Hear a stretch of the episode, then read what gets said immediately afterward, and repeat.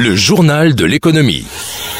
Bonjour et bienvenue dans ce journal de l'économie de ce jeudi 12 octobre 2023, la date de la session budgétaire à l'Assemblée nationale, Aura Bank racheté par Vista Group et des bons points pour la gestion de l'économie béninoise. À nouveau, bonjour. Selon nos informations, c'est le 31 octobre prochain que les députés démarrent la session budgétaire. La loi des finances 2024 sera étudiée à cette occasion. Le projet transmis s'équilibre en ressources et en charges à 3200 milliards de francs CFA environ contre 3033 en 2023. L'accroissement est de 5,5%. Il prévoit un taux de croissance du PIB de 6,5%. Ça, ce sont les chiffres macroéconomiques. On attend de voir s'il il y a de nouveaux impôts, de nouvelles taxes ou encore des allègements pour les entreprises.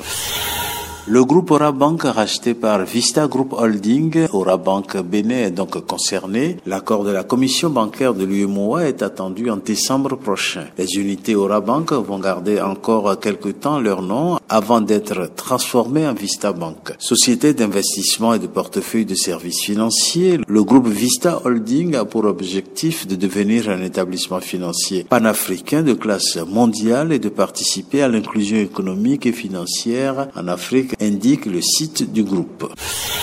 Le Bénin, vertueux en matière de transparence des dépenses fiscales, est classé huitième dans le monde derrière les États-Unis et l'Italie. Le Bénin est dans le top 10 des pays du monde et est le premier pays africain. La note, 63 points sur 100, attribuée par le Conseil sur les politiques économiques et l'Institut allemand pour le développement et la durabilité. Les pays sont évalués, entre autres, sur la disponibilité publique des rapports sur les dépenses fiscales et sur des informations sur les recettes perdues et les évaluations.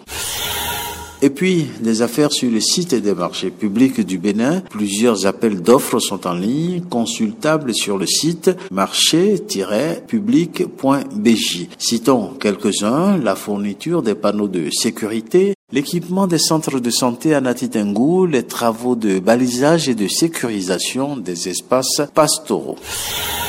Recrutement des quotas réservés aux personnes en situation de handicap. Un concours de recrutement lancé pour le secteur de la justice réserve 8 places sur 168 postes, presque 5%. La politique nationale de handicap prescrit la discrimination positive pour régler les difficultés d'accès à l'emploi des personnes handicapées. Fin de ce journal de l'économie. Merci de l'avoir suivi.